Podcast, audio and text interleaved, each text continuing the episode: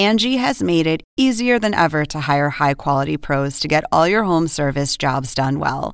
Just bring them your project online or with the Angie app, answer a few questions, and Angie will connect you with local pros who match your specific needs. Or book a service instantly at an upfront price. So join the millions of homeowners who use Angie to care for their homes and get your next home service job done well. Download the free Angie mobile app today or visit Angie.com. That's A N G I.com.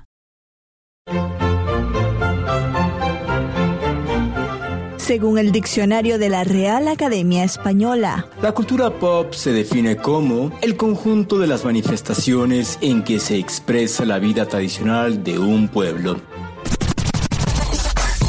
nosotros la definimos como Música, cine, televisión, famosos teatro, moda. y arte. ¿Y tú? ¿Cómo, la defines? Somos Zona Ja, Con Marisabel Houston. y Javier Merino.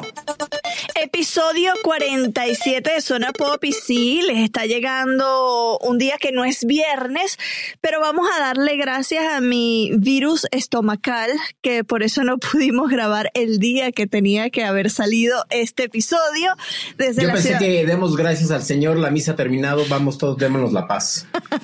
No hemos llegado a ese punto, todavía nos falta una hora para llegar a ese punto. Desde la ciudad de Atlanta les saluda Marisabel Houston, hoy con eh, muy, muy poco descansada por la noche terrorífica que pasamos aquí en esta ciudad. Les recuerdo que mi cuenta de Twitter es arroba HoustonCNN, mi cuenta de Instagram es arroba Marisabel Houston. ¿Y tú, Merino?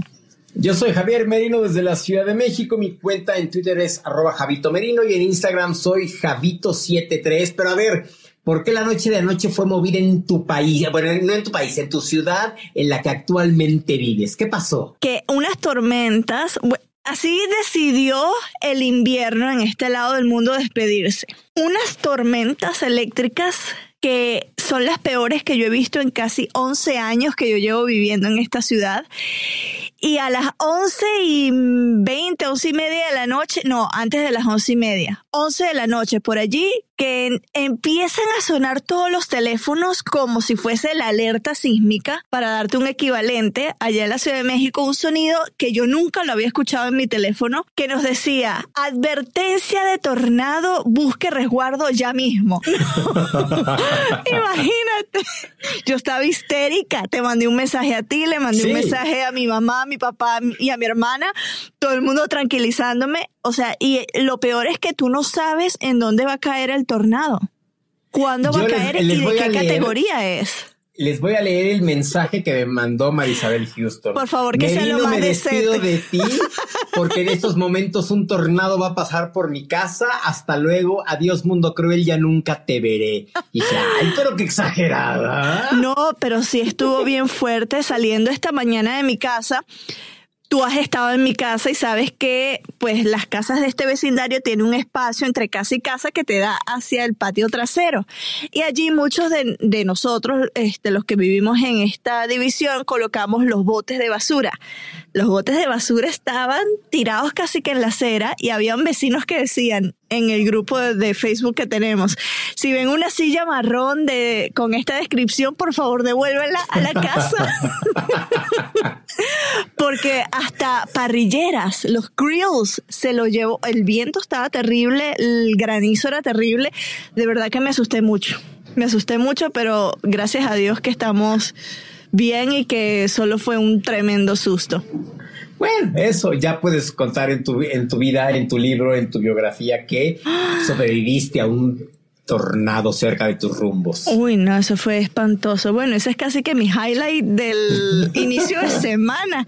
¿Tú tienes un highlight? Ah, ayer fue feriado en México. ¿Por qué fue feriado en México? A ver, vamos a contarle a la gente que es que no sabe mucho de la de la fecha. Yo sí sé porque lo busqué. de las festividades mexicanas porque ayer este muchos de ustedes no trabajaron. En efecto, no trabajamos porque se conmemoró el nacimiento de Benito Juárez, un político muy importante de México que entre 1858 y 72 eh, combatió a diferentes eh, líderes en México con los que estaba en contra A él le tocó eh, luchar para que se diera a cabo la separación entre la iglesia y el Estado. Y sobre todo eh, estuvo en contra de la intervención francesa y promulgó las famosas leyes de reforma en, en México y a él le tocó también vivir en la época en la que Maximiliano de Habsburgo, un emperador austriaco que llegó a México, él luchó en contra de que este personaje de una barba larga, larga, larga, gobernara México. Fue un gran personaje es de los más importantes dentro de la historia de México y pues bueno, se conmemora el natalicio que es justo el 21 de marzo, pero de unos años para acá el gobierno mexicano lo que hizo es, si había un, día oficial entre semana, te lo adelanta lunes para que sea un puente largo, un fin de semana largo. Entonces, por eso conmemoramos el nacimiento de Benito Juárez. ¿Y qué hiciste ayer? ¿Viste una película que yo te recomendé hace algunas semanas porque estaba increíble y ya tú la viste? No, no, no, no, no. Black Panther de Marvel. Qué bruto, qué buena, qué buena película. Me tuvo a la orilla. Y yo te voy a ser sincero, yo no conocía nada de Black Panther hasta que salió en la última película de todos los buenos y, y demás vuelos y demás malos de todos los héroes de, de Marvel. Hasta que lo vi dije, órale. O sea, como que no lo conocía. Pero ayer uno de los amigos con los que fui me explicaba que cuando Marvel vende esta franquicia a Walt Disney, se la vende por mil millones de dólares. Y yo mm. estaba asombrado que esta película de Black Panther ya recuperó en taquilla más de mil millones de dólares. O sea, ya Disney recuperó sí, la inversión. Toda la inversión, exacto. Increíble. Con una sola película, con una sola película. Increíble.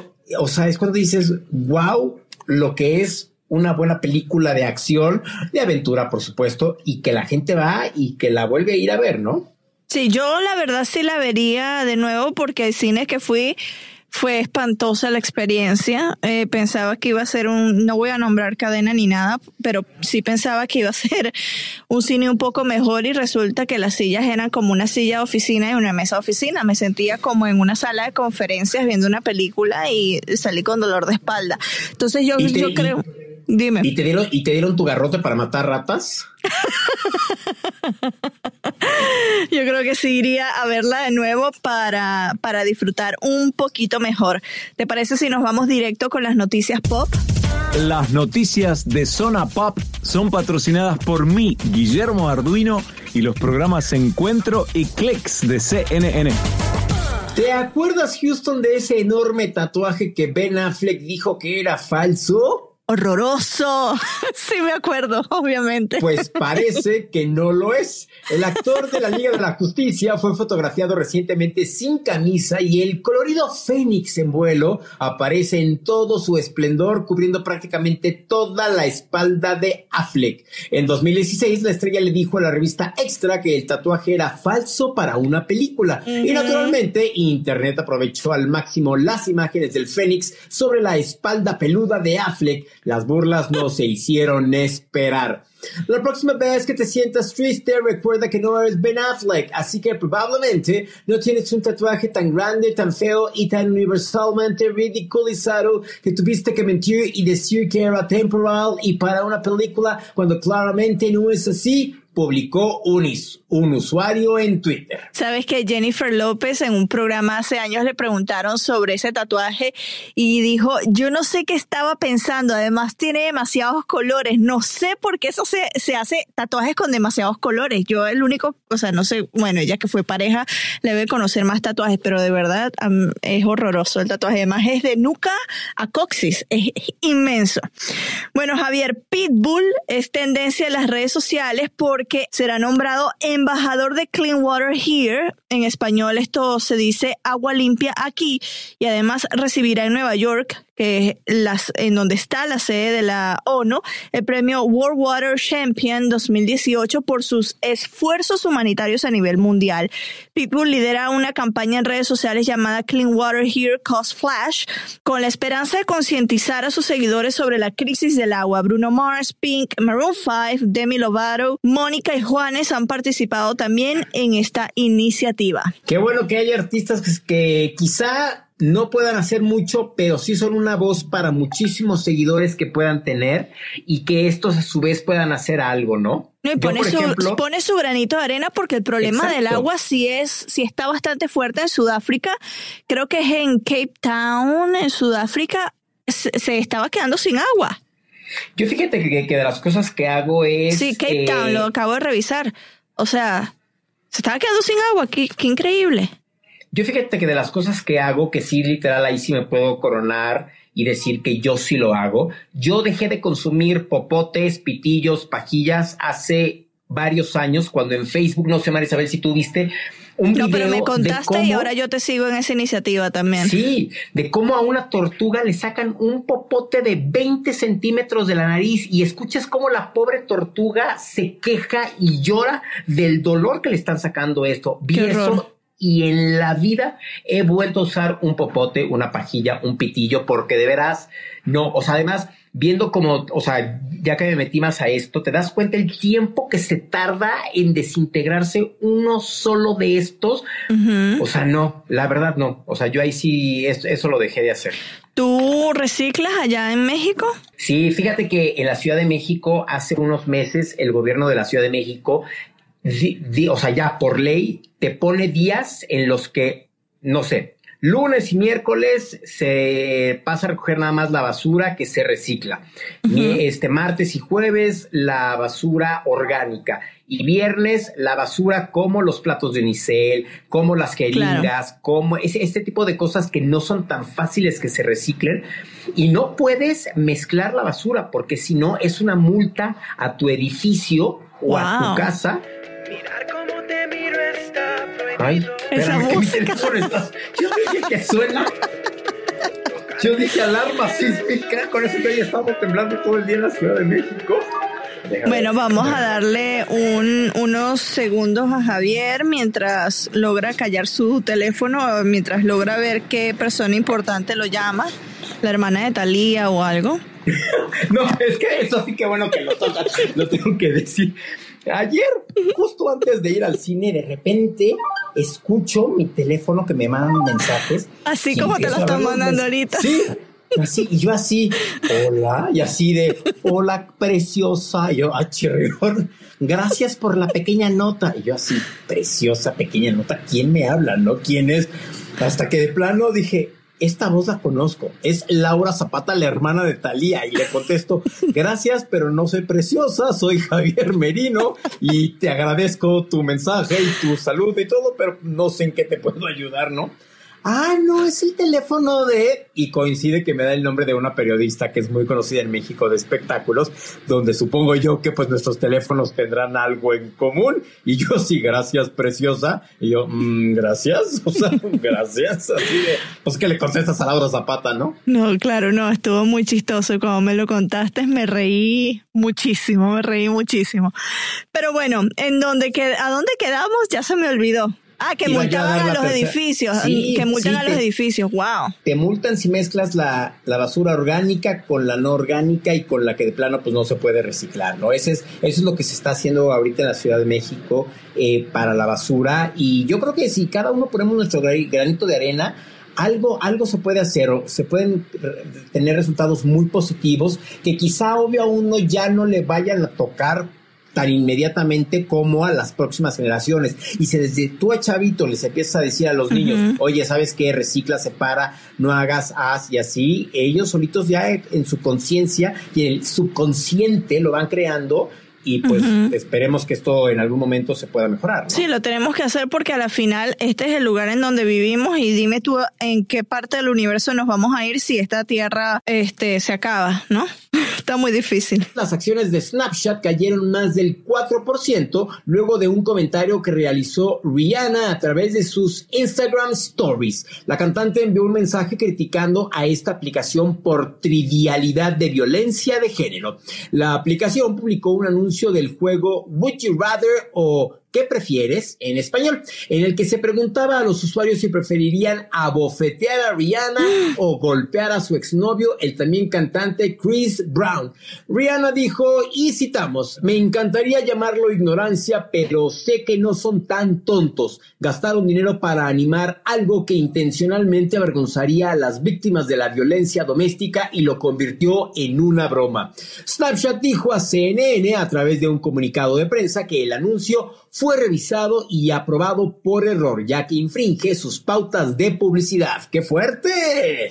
No, está muy fuerte. Y Snapchat no da pie con bola, como eh, es un término muy futbolístico, pero de verdad no pega una porque también criticó Kylie Jenner a la aplicación. ¿Te recuerdas cuando la criticó y también cayó en la bolsa, pero por millones de dólares? Y claro, desde que Instagram ahora tiene stories, le ha bajado la popularidad a Snapchat y bueno, es, es a mí me, me parece impresionante que la opinión de una celebridad pueda hacer que tengan pérdidas millonarias ahora las aplicaciones. Es que, ¿cuántos seguidores tiene Rihanna en Instagram para que imagínate todos esos millones de seguidores hagan algo, simplemente que literal puedas desde borrar la aplicación porque te ofendió, que hayan ofendido a tu artista favorito y eso que entre cada, entre cierto número de Instagram stories te aparecen comerciales y anuncios. Entonces imagínate ¿Cuántos anuncios no se dejan de ver por culpa de este tipo de cosas? Rihanna tiene en Instagram 61, 61 millones de seguidores. Imagínate, 61 millones de seguidores que dejen de ver un anuncio en cualquier O que dejen de usar Snapchat porque se sintieron ofendidos, porque imagino que deben haber mujeres que lamentablemente han sido víctimas de violencia eh, doméstica y que se sienten este, aludidas con este mensaje y es un usuario menos que tienes. Que por cierto, yo no sé hacer Instagram stories, yo nada más subo una foto y ya, pero no sé hacer la secuencia de varias fotos. Te enseño ahorita en Vegas. Con la foto. Te enseño ahorita en Vegas, en Vegas cuando vayamos porque... ¿Quieres dar la noticia tú? Dejémosla para el final del, episodio del día de hoy para hacerla más de emoción. Pero sí, nos vamos a Las Vegas y ahora sí, eso de que no tengo 300 dólares. ¡Ay, este año sí los tuvimos! ¡Qué alegría! Bueno, vámonos directamente con las entrevistas, Javier. Te presento la que yo hice. Se la hice, esta en realidad fue gracias a Kay Guerrero, nuestra amiga Kay Guerrero, que también escucha Zona Pop. Y ella nos consiguió entrevista con Horacio Blanco. Él es líder de la banda de ska venezolana Desorden Público, que por cierto fue uno de los primeros conciertos a los que yo fui en Venezuela. Imagínate, hace años, hace muchísimos años. ¿Por qué entrevistamos a Horacio? Su agrupación hizo la canción Los que se quedan, los que se van, que musicalizó ese documental que presentó conclusiones sobre la diáspora venezolana, en específico una mujer, una, sí, una chica joven que sale desde Caracas hasta Perú y te muestra el trayecto de los venezolanos que deciden irse del país y cómo les cambia toda su vida. La canción que musicalizó todo este, este corto fue precisamente de Desorden Público y hablamos un poco sobre la canción, posibles colaboraciones, qué es lo que están haciendo y él salió del país, parte de Desorden Público salió del país y está viviendo en la Ciudad de México y me cuenta su experiencia como venezolano, qué significó este dejar eh, su tierra, Caracas, y también le pregunté qué extraña y casi llora en esa, en esa pregunta, así que vámonos directo a esta entrevista.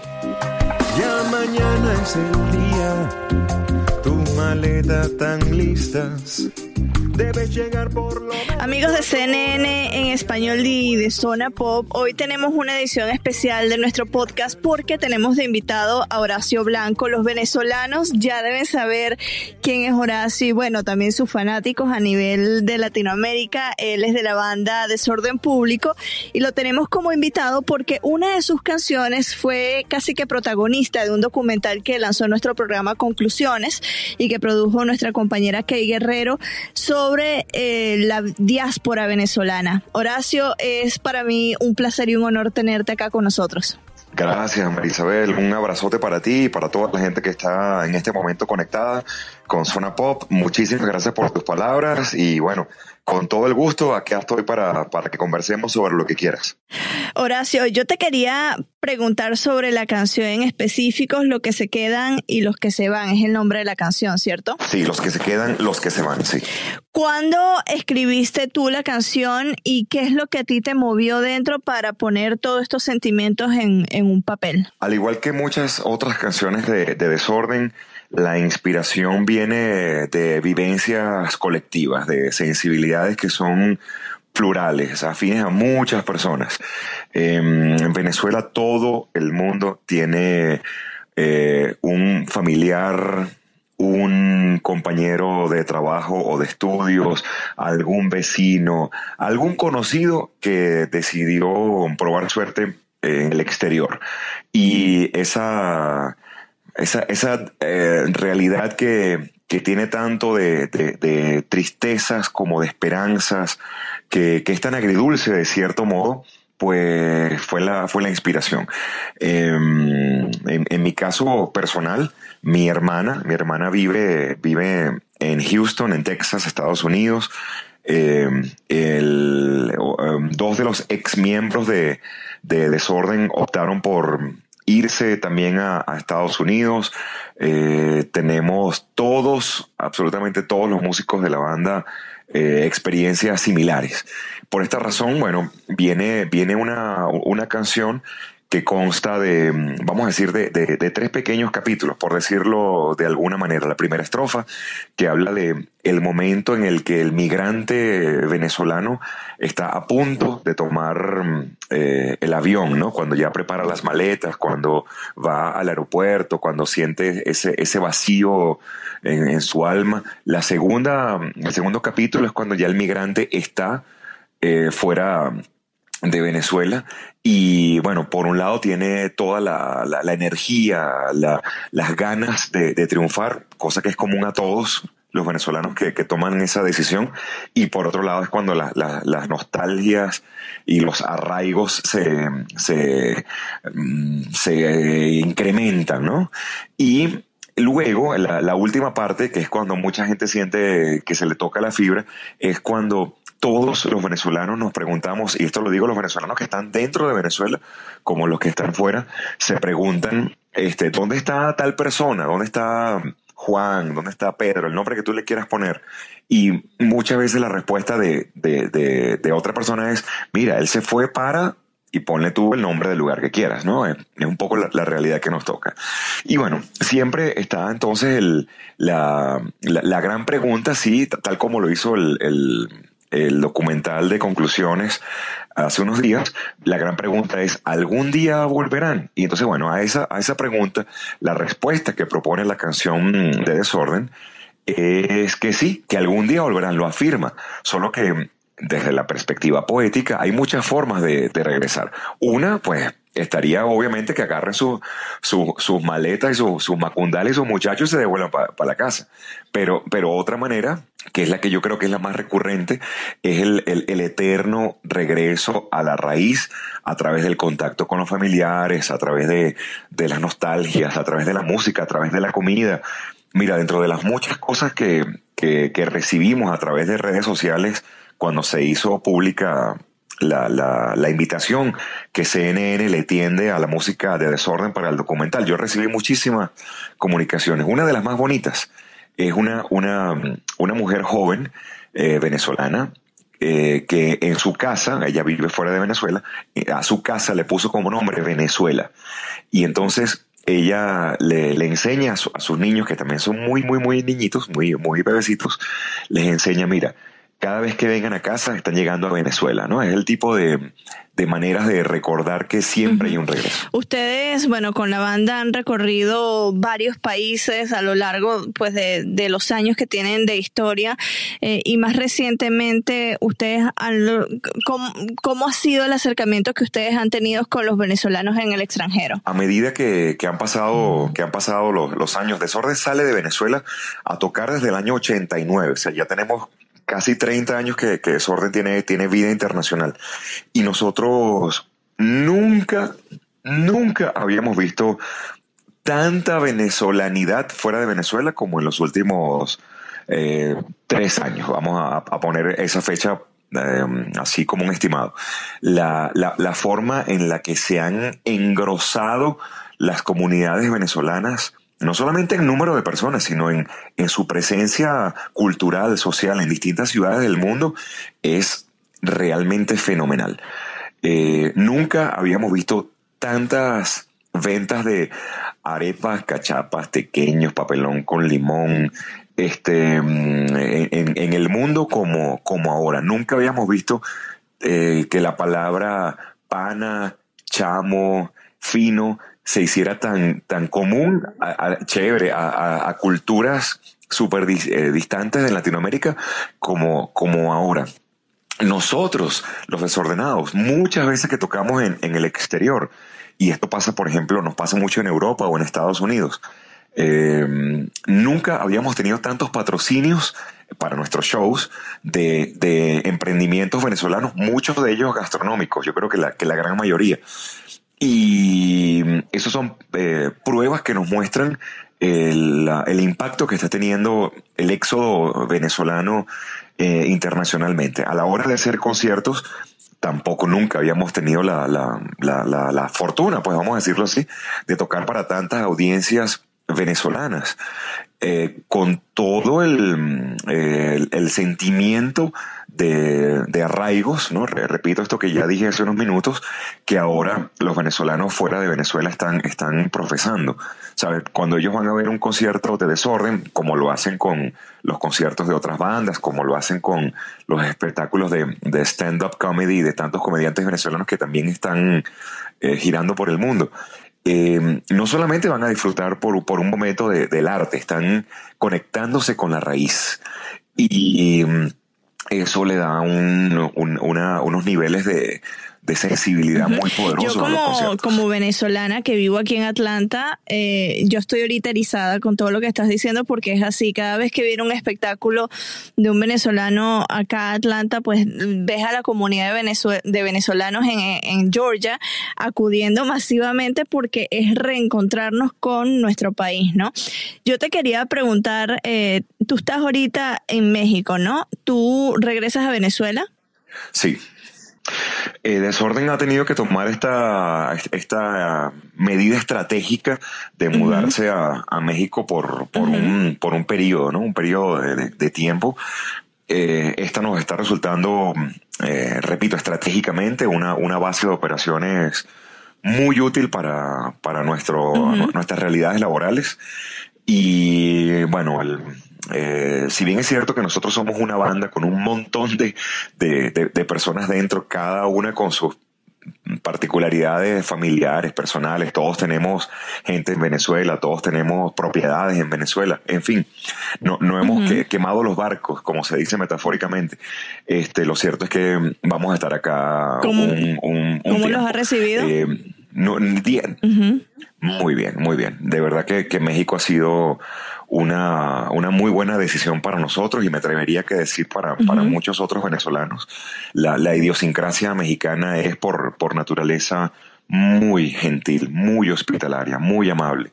Te cuento que yo estoy acá en la ciudad y, no sé, camino por la calle, me, me como un taco en una esquina, me monto en un, en un Uber, qué sé yo.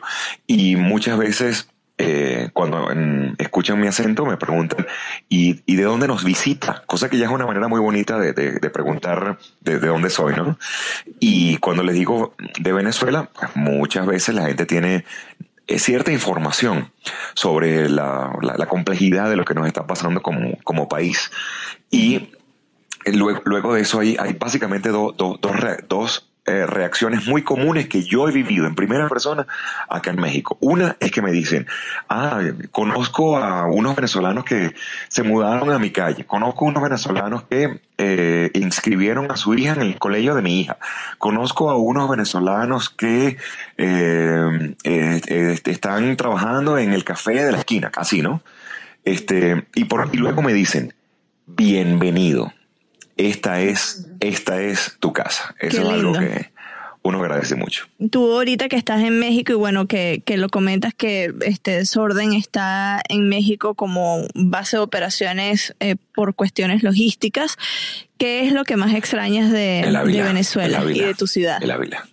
Eso es algo que me, que me remueve, pues cuando yo recuerdo, en, en Caracas yo tengo un, una, una, vivienda, pues, y, y, tengo la gran fortuna de que tiene una, una, una vista muy bonita en la montaña.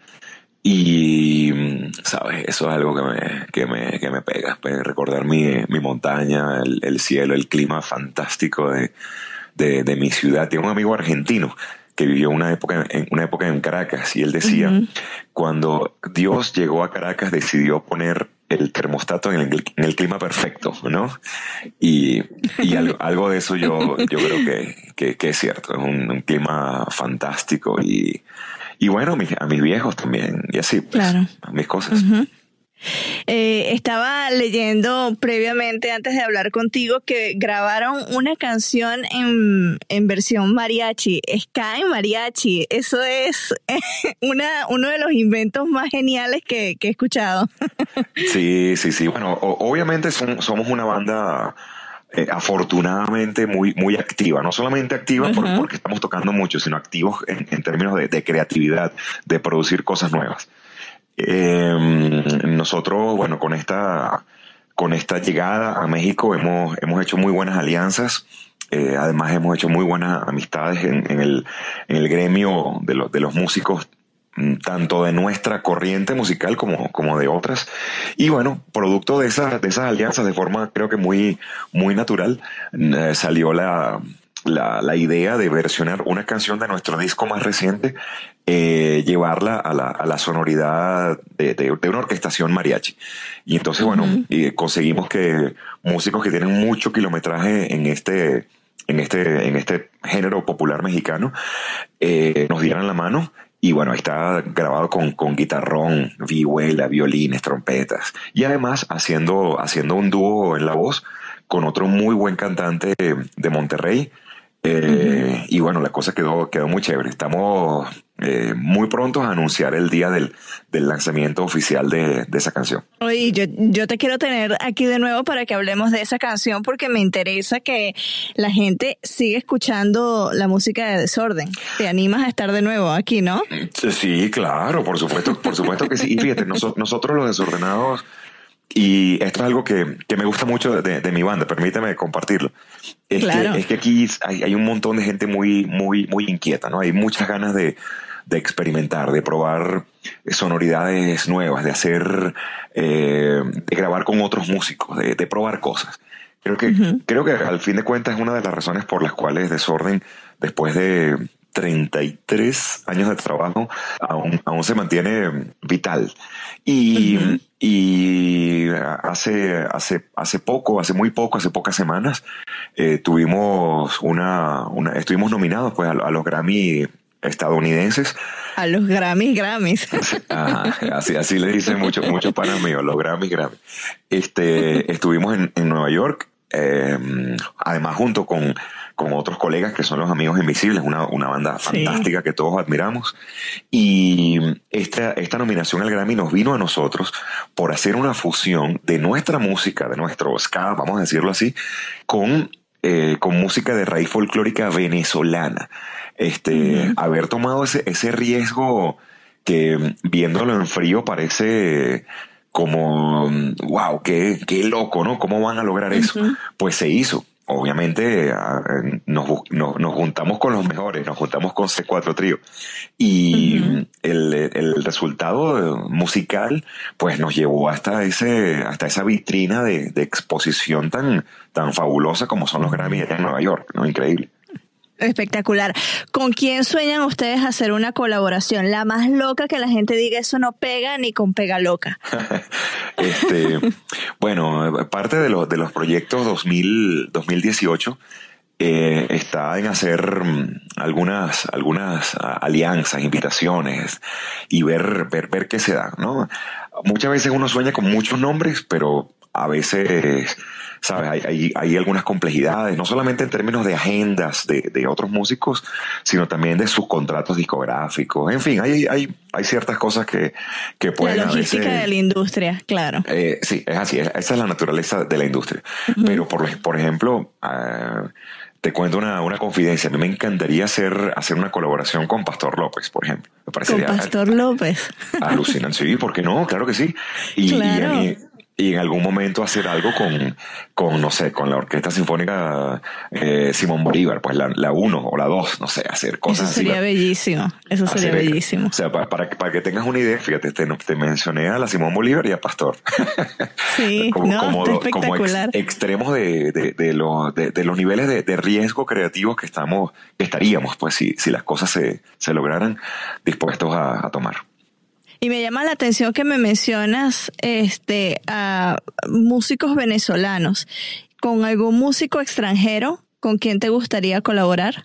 Bueno, aquí, estando ahora en México, aquí hay, sabes, este, este es un país con una oferta cultural realmente eh, masiva. Pues aquí hay muchísimo.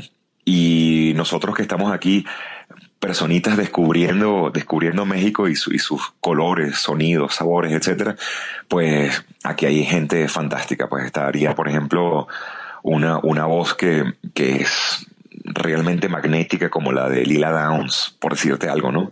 Sería, sería mar maravilloso. Pues. Bueno, sí. soñar, soñar, no cuesta nada. A Lila la tuvimos aquí en el en Zona Pop, hablamos con ella el año pasado. Yo por ahí le voy a mandar la recomendación a la disquera. Ey, ey, te lo les, agradeceríamos. envío, les envío este audio y les digo, miren una posible colaboración de Lila con Desorden Público, piénsenlo. Buenísimo, y sería bueno, si puedes, háblate con el esposo de ella, con Paul, que, que ese también sabe, sabe cómo es la cosa. Gracias. Horacio, yo te, ya para finalizar, te quería preguntar de ese pasaporte que todo el mundo está nombrando en las redes sociales, el pasaporte a la República del Desorden. Cuéntame de, de este proyecto y cómo ha sido la acogida en redes sociales. Que nosotros creemos mucho que, que, que, la música debe estar ligada a, a, un concepto que involucre lo gráfico, lo audiovisual, eh, lo 2.0, en fin. Uh -huh. Y eh, cuando pensábamos la forma en la cual debíamos lanzar los que se quedan, los que se van, la canción, los que se quedan, los que se van, pues en una, en una mesa, en un brainstorming, una mesa de trabajo creativo, eh, surgió la idea de, fabricar un pasaporte. Entonces, eh, nosotros, bueno, obviamente no, no podíamos utilizar el, tema, el tema de República de Venezuela, Uh -huh. eh, porque, bueno, hay complejidades legales en, en torno a, al asunto, además que util, utilizar el, el, escudo nacional venezolano, pues también es algo que, que, está regido por una ley de símbolos patrios, algo así, no, no, no, no tengo uh -huh. la, la, información al 100%. Daniel, uh -huh. baterista de Desorden, que además es un, es un, es un tipo muy, muy, muy genial en, a la hora de hacer diseños gráficos, él hizo un, una deconstrucción, una reinvención de, del, del, escudo de Venezuela, cambiándole toda la iconografía heroica, toda la iconografía mm, bélica que tiene el, que tiene el, el escudo por, eh, por instrumentos musicales, ¿no? Uh -huh. Entonces, donde, uh -huh. donde aparece el, el, caballo, ahora aparece un saxofón y cosas así, ¿no? Uh -huh. Y eh, de, de esa manera se hizo un rediseño. Y se, se mandó a fabricar de manera muy artesanal eh, como una suerte de portapasaporte que si uno lo, lo ve así a, a, primera vista, pues por el tamaño, por el color, por el diseño, parece un pasaporte. Sí. De, dentro, de, cuando uno abre este, este portapasaporte, dentro está un librito donde quien lo adquiera, si gusta, puede poner su nombre, su fotografía, y así ya es un ciudadano eh, de la República del Desorden. Y además, dentro eh, colocamos un, un, CD pequeñito, un CD de, de 3 pulgadas. Es más o menos como, un, como la mitad del tamaño de un CD normal. Este CD uh -huh. suena perfectamente, solo que hay que tener un, un aparato que, que, permita colocar el, el, CD pequeñito. Y en este CD hay cuatro versiones distintas de los que se quedan, los que se van. La versión acústica, la mezcla 1, la mezcla 2, la CD versión en vivo, no sé. Entonces, bueno, este, este objeto eh, nos pareció muy bonito y ha funcionado muy bien. Nos funciona muy bien además fuera, fuera de Venezuela porque no solamente por la canción, sino porque se parece mucho al pasaporte de Venezuela y la gente lo, lo compra y se toma fotos con él y bueno, es como bonito. Y la gente que esté interesado en obtener el, el pasaporte, ¿cómo pueden adquirirlo? Mientras terminamos de, de activar la, la, la e-store, la, la, tienda online, eh, por lo pronto es en nuestras presentaciones, donde además eh, nosotros, el disco nuevo de Desorden se llama Bailando sobre las ruinas, un título que, que, muchos venezolanos pueden, le pueden dar una, una lectura eh, exactamente que la misma que nosotros quisimos eh, mostrar, ¿no? Y ese, ese, ese disco, pues tiene una edición europea, una edición venezolana, una edición estadounidense, por cierto, la, la edición estadounidense es en formato de, de vinil, de un LP. Me encanta. Además, el, el, primer sencillo promocional es Los que se quedan, los que se van, que fue lanzado en físico, en, en el pasaporte. El, uh -huh. el, segundo promocional es A mí me gusta el desorden, una, una, uh -huh. un single que fue lanzado en formato de cassette. Y eh, próximamente vamos a lanzar la, la, canción Ska, Mundo Ska, en un vinil de, de 45 RPM, los viniles más pequeñitos que, uh -huh. que, tiene por un lado la versión original, que es grabada con una banda japonesa, y por el otro lado la versión mariachi. Esta, esto es como para mostrarte la, la, los distintos formatos en los cuales estamos, además divirtiéndonos mucho para, para mostrar uh -huh. nuestra música. Y bueno, es como, es como muy actual esto de lanzar formatos retro. Por ahí, sí. por ahí estamos evaluando a ver si lanzamos un, los, los videos en, en, en Betamax o en VHS.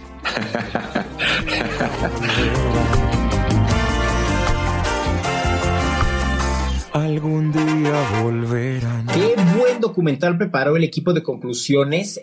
Asombrado. Sí, es que Guerrero tenía que ser venezolana, es que es muy talentosa Key Guerrero. Más allá de eso, o sea, te muestra, y aunque no seas venezolano, el, el simple hecho de ver cómo literal, las personas están huyendo de la situación que está viviendo el país y cómo te hace además generar una serie de sentimientos eh, por lo que están pasando, no solo este, este, estos 40 venezolanos que huyeron, sino los que ya de plano ya salieron hace tiempo. Fíjate que ahora que estuvimos Alejandra y yo en Viña del Mar, en el Festival de Música, una chica venezolana la, contactó por, por Instagram y le dijo, oye Alejandra, fíjate que vivo aquí con toda mi familia, tenemos un pequeño restaurante de comida venezolana, ojalá y pudieras venir a visitarnos, nos daría mucho gusto conocerte, ¿no? Y literal, así un día dijimos, bueno, pues vamos a comer ahí arepas, ¿no? Y, y y estaba toda la familia, pero cuando te digo toda la familia es esta chica con su esposo que su esposo que es chileno, la mamá, el hermano y así literal fue llegando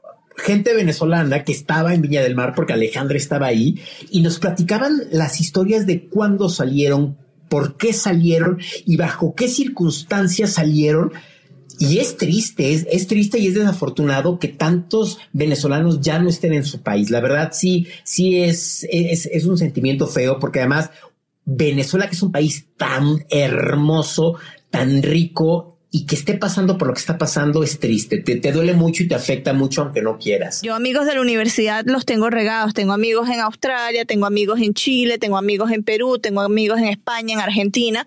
Entonces hay gente que ya no puedes decir voy a Venezuela a ver a mis amigos de la universidad, sino que están en su mayoría en otros países por distintas circunstancias que han tenido que salir.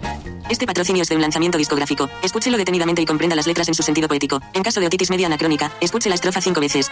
Efectos secundarios, agradable sensación en la parte occipital de su cerebro, excitación de la hipodermis, hormigueo en su espina dorsal y apertura involuntaria de su mandíbula. Este estreno a mí me fascinó y de hecho David Bisbal me hizo este un favorito al tweet que envié. No sé si me hizo retweet, pero sí me hizo un favorito y es porque el español sacó una canción junto a Sebastián Yatra, que también lo entrevistamos. Se llama A partir de hoy, es una rumba flamenca fusionada con ritmos ur urbanos y la canción está que te hace bailar. Ah. Pues es que lo dijiste así, ah. mamita linda, así como, ay, ya, María, ay, ya. partir de hoy. Ok, escuchemos la canción.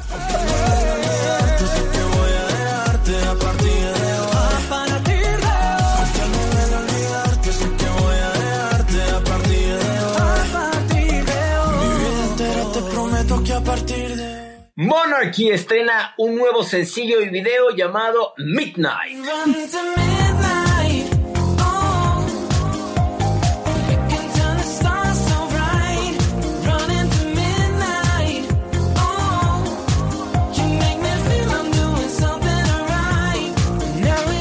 Matiz estrena el video Acuérdate de mí. Acuérdate de mí, yo era quien te amaba,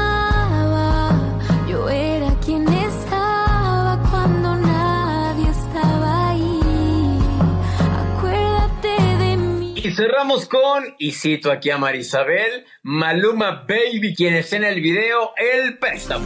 Perdona, pero tengo mis motivos. No, no, no. En el juego del amor mucho he perdido. Así es. Así me convirtió el pasado. Y prefiero hablarte claro. Ok, ahora, bueno, y Maluma, este personaje va a estar en lo que vamos a ir a, a Las Vegas, ¿no? ¿Ah, sí va a estar? Sí, es uno de los oradores en la serie Ah. de, de conferencias que se va a dar. Claro, esto según la página. Te dejo a ti el honor porque tú estás súper emocionado y hoy me pusiste que, ¡ah! que no lo puedes creer, que ya estás esperando que llegue el día, que no, no puedes esperar. La verdad es que no puedes esperar que llegue esta fecha. ¿Por qué? Nos vamos a Las Vegas del lunes 23 de abril al viernes 27 de abril a la ceremonia nada más y nada menos que de los Latin Billboards en Las Vegas y estamos más que emocionados. Yo podría gritar, pero estoy en la oficina y si no, todo el mundo me va a voltear a ver como con cara de bicho raro. Y bueno, lo que les decía, Maluma es eh, uno de los que va a estar hablando en, eh, en esta serie. El, el Latin, los Latin Billboard se organiza esa semana lo que son los Latin Music Week. Generalmente son en Miami, este año son en Las Vegas. Afortunadamente, porque Merino es uno de los que está felices de regresar a Las Vegas para... mm, para este evento, eh, tenías muchos años que no ibas a la ciudad, ¿no? No, como tres años, tres, cuatro años. Ah, bueno, no es tanto. Más pero bueno, menos, sí. entonces ellos hacen una serie de conferencias para hablar eh, de los distintos géneros que, que están sonando ahora en la radio, entrevistan a cantantes. Por ejemplo, van a entrevistar a, a Maluma, que se sienta nuestra amiga Leila Cobo, habla con el personaje y ahí puede entrar prensa, la gente que se registra para ir a todos estos eventos. También está el, el DJ Steve Aoki, que lo, lo vimos, lo vi en los Latin Grammys. Eh, él ha colaborado con distintos artistas, también latinos, en específicos del reggaetón. Va a estar hablando también en los Latin Billboard sobre cómo es producir música para un mercado global. Y van a estar entrevistando a Bad Bunny, que es el nuevo rey del trap, y lo tendrán también. Todavía se esperan más nombres y por supuesto vamos a estar en la nuestra primera alfombra roja juntos. Ay, Dios mío, que se agarre Las Vegas. Quienes tienen más nominaciones son J Balvin con 12, Shakira también tiene 12, luego le sigue Luis Fonsi con 10, Daddy Yankee con 10, Maluma con 10, al igual que Osuna. Y Justin Bieber con 8 y Beyoncé con 7. ¿Qué hacen ellos que son de habla inglesa en los Latin Billboards? Ah, pues no importa, pero pues también hay. No, de- pero es que están. claro, colaboraron Beyoncé hizo Mi Gente con J Balvin. ¿Cuál es el otro estadounidense que me dijiste? Justin Bieber, canadiense. con este canadiense que bueno estuvo con Luis Fonsi haciendo Despacito que no la supo cantar después pero bueno no lo culpo porque la letra es muy rápida es muy difícil de cantar para alguien que habla español imagino para alguien que no lo habla es imposible pero no va a estar súper no yo estoy emocionada porque me toca viajar contigo nuestro primer viaje producción en campo y alfombra roja Va a estar buenísimo. Es el jueves 26 de abril a las 7 de la tarde noche, se- según la hora de Miami, y se va a poder ver en toda Latinoamérica a través de Telemundo. Y vamos a estar en el Mandalay Bay Event Center en Las Vegas, Nevada. Ah, es en el Mandalay. Sí, en el ahí Mandalay fue, Bay. Ahí fue la noche eh, de la persona del año. Ahí fue la celebración Ah, Alejandro Sanz. ok, ok, pues mira, ahí Sí. yo, yo, yo no conozco este centro de... Es eh, inmenso. sí. Bueno, como todos los casinos y hoteles allá en Vegas, que eso parece que nunca van a terminar, ¿no? Sí, no, pero el lugar donde va a ser, o sea, la sede, este Mandalay Bay Events Center, no, o sea, la verdad como que no, no, no tengo idea de que haya algún concierto ahí. Nunca he visto nada, nada de- en, en este tipo de, en este lugar. No sé qué tan grande, seguramente debe ser muy ¿Sabes grande. qué creo que es lo que tienen? Me estoy asegurando para darte esa información correcta. ¿No es donde está Sí, el que el es el cir- exnovio? No, de- tiene- tienen el Cirque, el Cirque du Soleil, el show de Michael Jackson, lo tienen ahí en el Mandalay Bay. ¿Está en el Mandalay Bay? Sí, ajá, Ay, no sabía que estaba ahí el de Michael Jackson. ¡Ah! sí. Yo creo que vamos a tener que ir a ese, ¿ah? Ah, yo tengo ya mi lista de eventos a los que quiero ir. Está bien, está bien, Javier. No vas a poder ver a Jennifer López porque no está en estos momentos. Sí, ni Ricky Martin. No, no está nadie más que Elton John eh, esa semana que estamos por allá. Y bueno, Tony y Marie Osmond. Me quedo dormido viéndolos. O sea, eso sí, ¿no? Pero no hay ningún latino, no hay nadie esa semana en Las Vegas. Bueno, latinos van a estar todos en los Latin Billboards. Los vamos a disfrutar a través de esta, esta ceremonia y en la alfombra roja. Yo nada más quiero ver cómo será la alfombra roja. Nos vamos a divertir mucho. Es lo que sé, que nos vamos a divertir muchísimo. Sí, la neta sí, o sea, y además nos tenemos que divertir. Ya nos empezaron a llegar mensajes de todos los de redacción de CNN de me dan miedo ustedes dos juntos en una alfombra roja. Jacqueline Hurtado dijo, yo no voy, me dan miedo estos muchachos y yo no estoy en edad para salir con ellos. Jackie, te vamos a extrañar en los Latin Billboard, pero ojalá que nos podamos ver en noviembre. Bueno, sí, ahora hasta aquí el episodio 47 de Zona Pop. Muchísimas gracias a la audiencia que se conecta a nivel global, porque nos escuchan en todas partes del mundo. Y recuerden suscribirse en Apple Podcast o en la aplicación de podcast que usted prefiera. Somos Zona Pop CNN y también en nuestras redes sociales en Twitter, Facebook e Instagram. Somos en todas partes Zona Pop CNN. Creo que suena un ventilador ahí en tu oficina. Es el aire acondicionado, sí, en Se efecto, que de la nada se prendió. Sí. Y recuerden visitar nuestra página de internet www.cnenespañol.com diagonal zona pop, así de sencillo, donde van a poder leer y escuchar y ver muchas cosas que hemos preparado solo para ustedes. Yo soy Javier Merino desde la Ciudad de México, mi Twitter es arroba Javito Merino y mi cuenta de Instagram arroba Javito73. Por favor, enséñenme a hacer Instagram Stories, que no sé hacerlas y me siento el más fuera de este, este milenio, me siento como atrapado en los 70. Y yo soy Marisabel Houston desde la ciudad de Atlanta. Mi cuenta en Twitter es HoustonCNN y mi cuenta en Instagram es arroba Marisabel Houston. Oye, tenemos que invitar a tu prima para que nos diga cómo fue el concierto de Pablo Alborán. A mi prima. ¿Cuál claro, prima? me dijiste que una prima tuya fue sí, al concierto de Pablo Alborán. sí, mi prima Ana Laura, mejor conocida como. No, no voy a decir su apodo familiar porque si no, No, van no a lo molestar. Pero estuve en primera fila en Querétaro No. viendo a Pablo Alborán y yo así, otra que me manda fotos de Pablo Y Alborán. por supuesto que es lo que hiciste tú de una vez pasarme el, el video. Mira, para que tengas envidia. y tú que Sí. tienes el español y tu prima lo tiene todo, Javier.